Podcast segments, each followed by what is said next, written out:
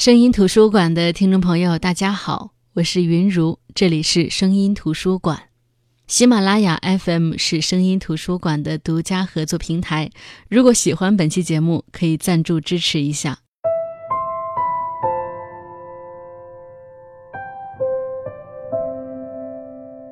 我以前从来没有尝试过看剧的时候看弹幕，总会觉得它会分散我的注意力。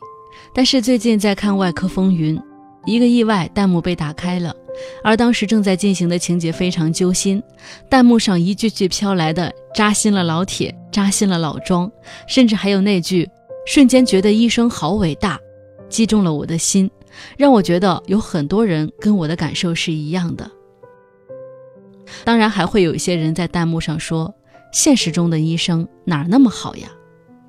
是啊，在这样的一群人眼里，现实中的医生都是拿红包还不干人事儿的；现实中的老师都是体罚学生的猥琐男；现实中的警察都是办不了案的隐形罪犯。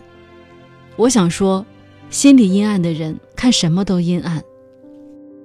不过这些人暂且不说，但是隔行如隔山，如果不是看剧，我无法对医生这个职业有那么具体的认知，《外科风云》这部剧在展现医生这个职业的同时，也展现了这个时代、这个社会与医生相关的群像，以及在这样的多元化问题碰撞的前提下，医生面临的艰难抉择。当一个人送到医院时，已经是救不了的时候，是救，还是不救？是用突破相关规定的冒险方法一试，哪怕赌上这辈子的荣誉和成就，还是非常保险的宣告病人无法医治，机械的告诉病人家属做好心理准备。这个抉择怎么做？剧中非常清楚地表现了中国的医疗现状：病人、医生、家属，如果不能互相理解，永远存在着不可调和的矛盾。但是，不管怎么说，我还是想说，在我们去往天堂、经过人间，生命两头陪伴我们的不是别人，正是医生。也许这个行业里有老鼠屎，但是依旧要相信医者仁心。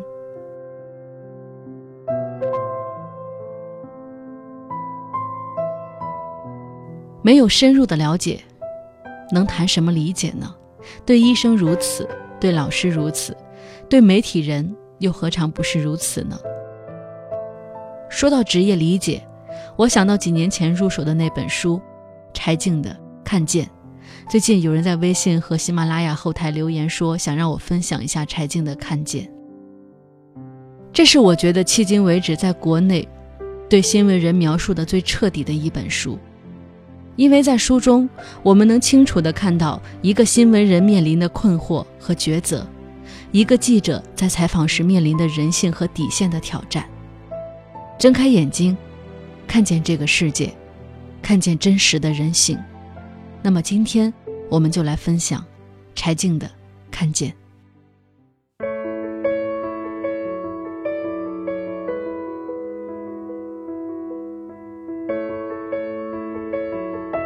我相信，在这个时刻跟大家说这本书也不算晚。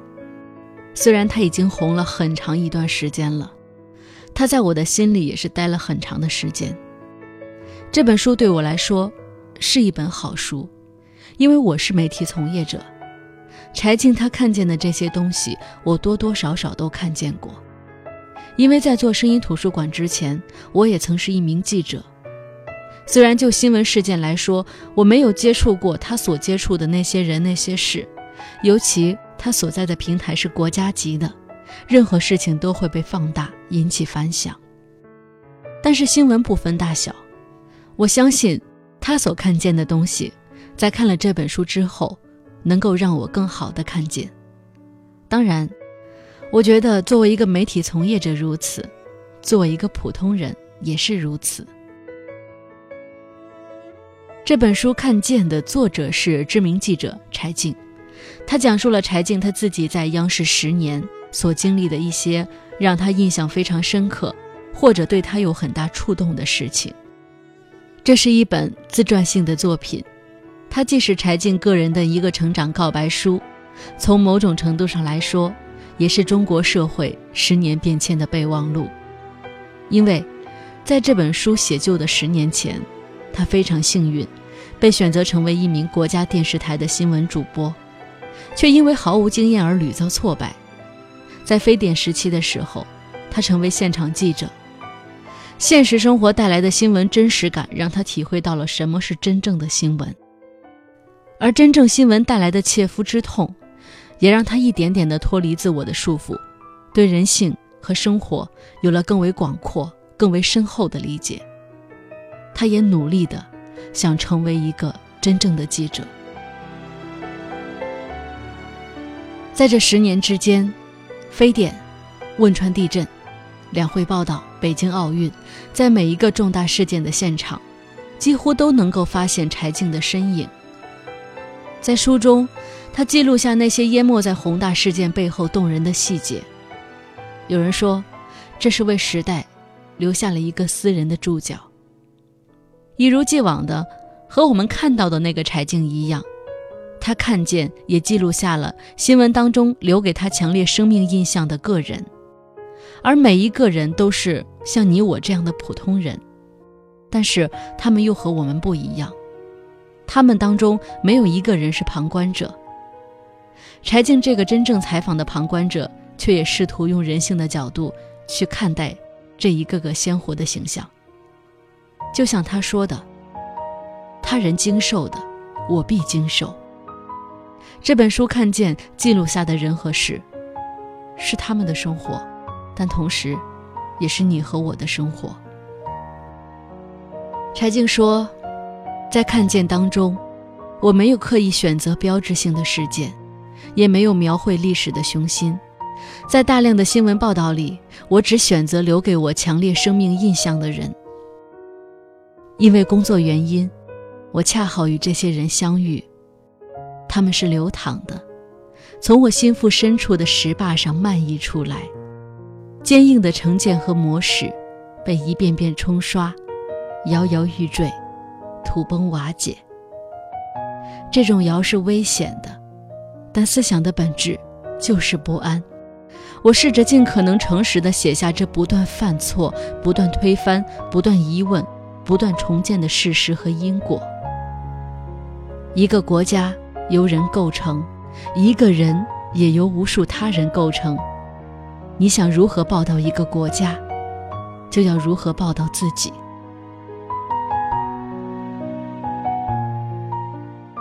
这本书很红，很多人都在读。我记得自己是在二零一三年的一月四号买的这本书。在过去的很长的一段时间，我不断听到身边的人对这本书的评价，可以说是一片叫好。但是随着柴静的隐退，也有人质疑过他的一些选择。可是，我觉得这不影响我们对这本书的喜欢。有的人自掏腰包买来送给朋友，我自己也是，除了自己买的，还收到了两个朋友送的。有的人读的时候是从头哭到尾。但更奇怪的是，很多人看完了，印象最深刻的不是作者柴静本人，而是他描写的身边的人。有人喜欢陈萌，我也喜欢陈萌。我甚至还为此去买了陈萌的那本书，无论走多远，都不要忘记为什么出发。大约我们都希望身边能有这样的一个长者和智者，那样的生活会有意思的多。当然，跟柴静合作的几位男女导演和摄影也是有很多粉丝的，所以我也很奇怪，这么红火的一本书，配角们个个风采卓然，让我想到了《士兵突击》。那些许三多的配角们，高成、史金、元朗、五六一，那些熠熠生辉的配角，让这些故事更加的增光瓦亮。当然，在这本书里，还有人看到的是大事件，是并不那么遥远、跟我们切身相关的大事件，比如 SARS 事件，比如九年前的那场汶川地震。而明天也就是汶川地震九周年了，还有山西煤矿的塌陷、华南湖造假，这些事件就像是舞台上的聚光灯一样，把柴静这样一个本应该冷静的记者打造得熠熠生辉。于是，很多不喜欢这本书的人也说，柴静不像是一个记者，他是一个电视节目主持人，他知道怎么吸引大众，他知道怎么讲故事，而真正的记者应该如何如何。那，真正的记者应该是什么样的呢？我觉得，谁都没有办法给这个鲜活的职业一个教科书式的评价。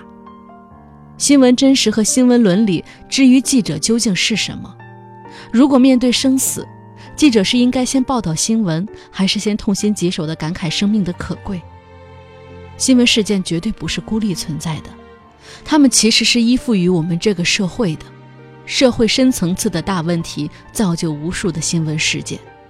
只要你细心发现，每一个新闻事件最本质的原因，有可能是一个社会大问题。当我们关注台湾美女作家林奕涵自杀这个新闻事件时，那么，他背后的性教育缺失以及猥亵、性侵罪如何量刑的问题浮出水面。当我们关注留守儿童的教育问题时，那么他背后的经济发展不均衡、打工人群的劳动输出带来的问题就需要关注。几乎没有一个新闻是割裂存在的。那当你探究到你也无力的新闻背后的事实时，作为一个记者，作为一个新闻民工，你应该怎么办？很多记者刚入职的时候，有很多困惑，就像柴静最初的困惑和迷茫。但是在看见这本书里，我们能看到的是一个人的成长。这跟央视的宏大背景没有关系，跟著名记者的光环也没有关系，跟那些传播率极高的新闻节目也没有关系。我觉得，我在这本书里能看到。一个记者从年轻气盛到成熟稳重。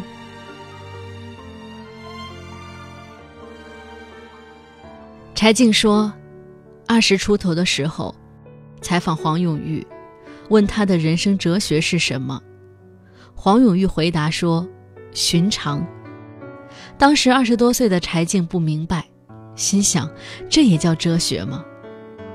老人家说：“天上那么多高干子弟。”七仙女为什么要下凡嫁给董永呢？那是因为她什么都有，只缺寻常。二十多岁的时候，他听不懂。就像这本书里，当他报道 SARS 事件的时候，去到现场，在最初的不适应之后，他在报道当中找到了勇气，也找到了记者本身携带的正义感和道德感。但是作为读者，或者说是旁观者的我们，我们会觉得那时候的报道太用力了，虽然用力并不是一件坏事，尤其是对年轻的柴静来说。年轻的时候，快意恩仇是对的，热血沸腾也是对的。因为那年柴静才二十六岁，等到汶川地震的时候，柴静三十二岁，那你就可以看出来，在这本书里，汶川的报道是平静的。是相对成熟的，这样一个大事件在毫无预知的情况下发生了，全国乃至全世界的媒体都赶往汶川，都想着如何做自己的地震报道，才能在呈现灾难之余有一点不一样。有些媒体用故事打动人们，有些媒体起到了应急和疏导的作用，但是柴静，他们选择了大事件当中一个很小的人物。他们跟随普通的叶哥叶嫂回到震后的家中，从废墟里挖出锅来，挖出土豆和白菜，生火做饭。镜头里有几分钟都没有人说话。柴静说：“我不想提问，也不想劝谁不难过。”这是三十二岁的柴静的选择。也许如果是二十六岁的柴静，他会配上解说词说。汶川人民仍然坚强地生活着，但是这次他没有，因为三十二岁的他已经知道，那样的话会用力过猛。报道如此，生活也如此，不适合用力过猛，但是要认真。每一天做饭、吃饭、睡觉、起床，不需要过分的强求，也不是一味的退让。认真对待生活，但是如果累了，也可以坐下来休息。毫无疑问，柴静是一个很喜欢自省的人。很多时候，他都是在问自己。他通过回顾这些采访，也看到了自己的成长。在这本书里，他记录了自己的各种转变。去央视前，他在湖南电台工作，以至于到现在，我台还有各种各样关于他的传说。当年他主持的《夜色温柔》是一档文艺气质极其浓烈的节目。去到央视，成为一名新闻人，他得转变。在经历一个个新闻事件后，他就像游戏打怪一样，慢慢从一个新闻小白变成了一个采访大拿。而在这本书里，往日文艺气质、矫情造作的句子、词语表达无处可寻。那到底是什么让他身上那些文艺的、矫情的东西迅速风干呢？让他本身迅速的变得丰满起来呢？或许，是来自这十年来他坚持不懈的自省；或许来自这十年来他所遇到的人。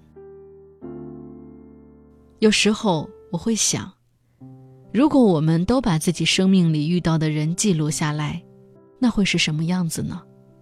会变成流水账，还是家长里短呢？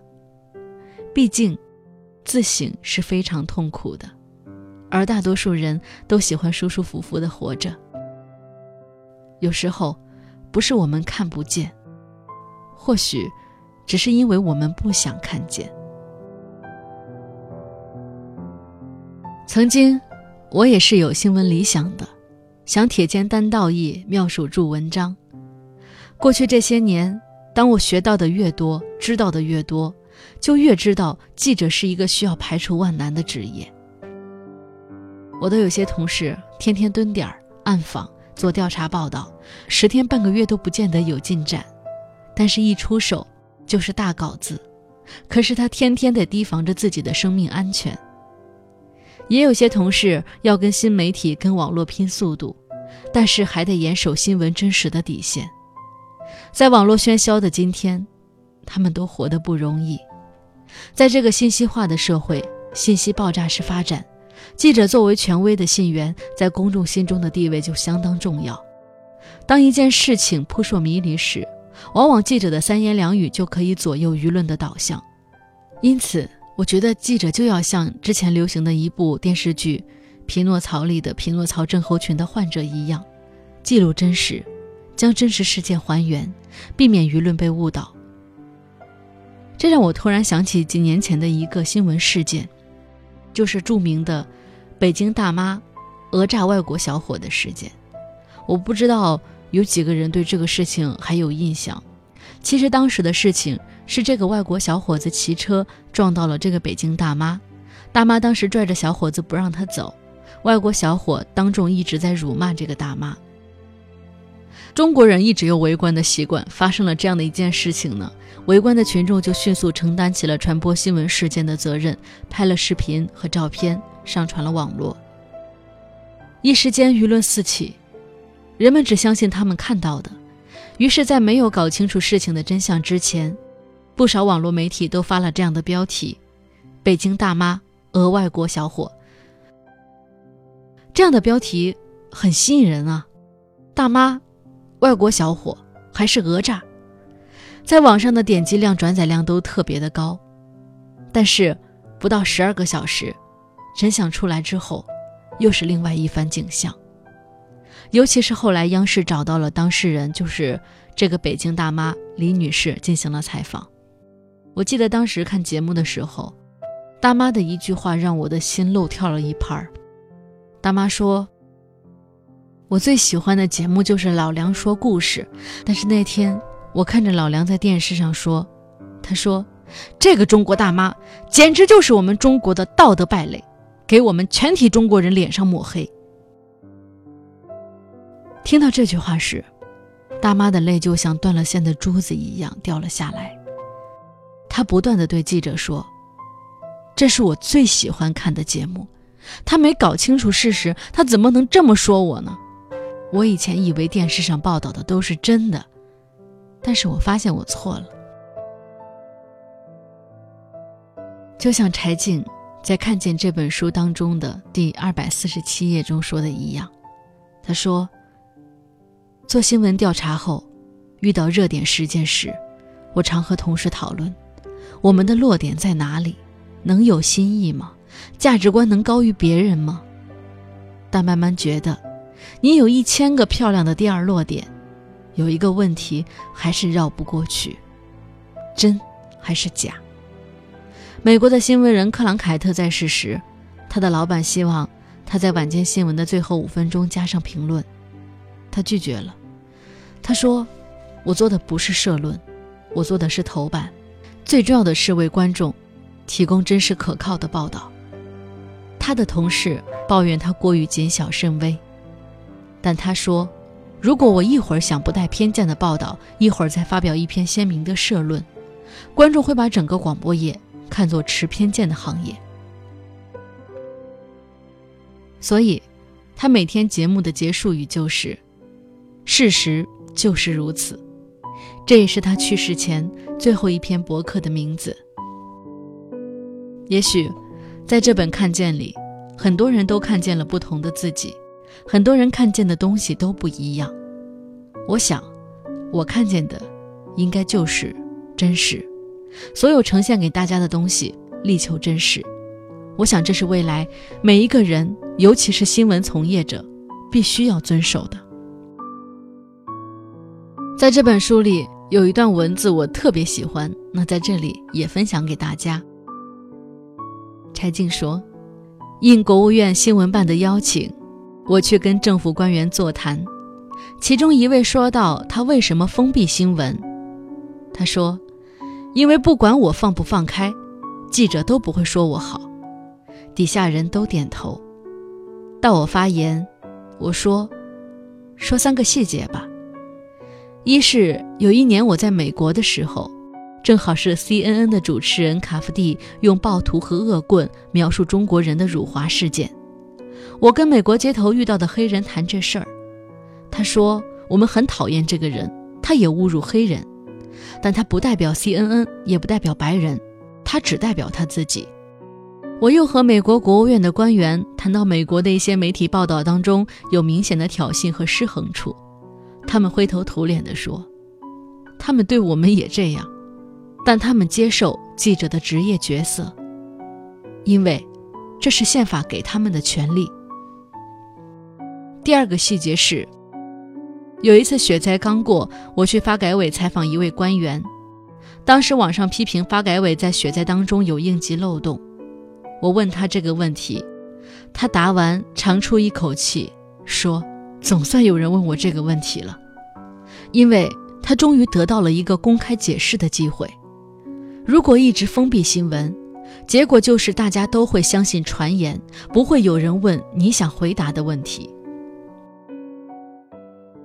第三个细节是，我在广东采访违法征地，刚坐下问第一个问题，这位市长就火了：“你居然敢问我这样的问题？这个问题只不过是，你们为什么要违法批地呢？”他站起来指着摄像机爆粗口，我提醒他：“市长，在录着呢，你给我关了！”他就要扑到机器上来，他怒气冲冲。我就没见过敢像你这样提问的记者，我也从没有见过像你这样连问题都不敢回答的市长。我当时有点急了，第一次直接跟我的采访对象语言冲突。我们第二天一早的飞机走，准备睡。晚上十一点，他大概是酒醒了，脸如土色的在门口等着。再采访我一次吧。同事们对视一眼，说：“别理他了。”上午我的采访都已经录下来了，他是漫画式的形象，快意恩仇，而且充满戏剧性，观众爱看。但我们要的不是他的失态，而是信息。陈伟老王架起机器，我洗了把脸，说：“坐吧。”采访了四十分钟，他说违法征地的决策程序和地方财税的压力。采访完出门时，我对他说。我可以不采访您，就您知道，但是我采访了，是因为我尊重我的职业，也请您以后尊重记者。说完这三个细节，我说：“您认为媒体有偏见？是的，可能媒体有偏见，世界任何一个国家都是如此。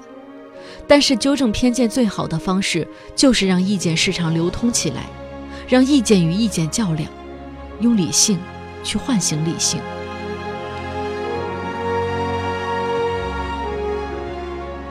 也许柴静在说这三段话时，用这三个细节去支撑，有点勉强。但这三个细节恰到好处地说明了什么是媒体人的权利，什么是媒体人的义务，为什么应该尊重媒体记者。因为所说的这一切，不过是为了让信息流通起来。只有这样，我们这个国家，我们这个社会，才会更好、更和谐的发展下去。平常的工作当中，我们会接到很多老百姓的投诉，但是，我们都坚持接到投诉之后，经过调查才会继续沟通。但是，仅仅是这一点，有很多老百姓都不太明白，觉得他们说出的已经是事实。但是，就我们的经验来看，在一个事情面前，弱者所说的，并不一定是全部的真相，也许是可怜之人必有可恨之处。也许是他有选择的，掩盖了一些东西，只把有利于他的真相告诉你，从而去误导你。在这样的一次次磨砺当中，我们学会了不偏听、不偏信，用自己的眼，用自己的思维，用自己的调查，用自己的笔去挖掘真相。好的，这就是今天的声音图书馆。今天我们分享的图书是柴静的。看见，睁开眼睛，才能抵抗愚昧；守住底线，才能看见自己。无论你处在哪个行业，不论你的行业有着什么样的龌龊和潜规则，这句话与你共勉。好的，我是云如，这里是声音图书馆，我们下期再见。我看见城市的黑暗面，但我不卑微。就算世界充满虚伪，想说的阴错着胆怯，可是我无所谓。我相信有颗心永不坠，但这是机会，是考验，我还。我勇敢面对，朝着光向前不后退。不再为害怕而哽咽，现在我。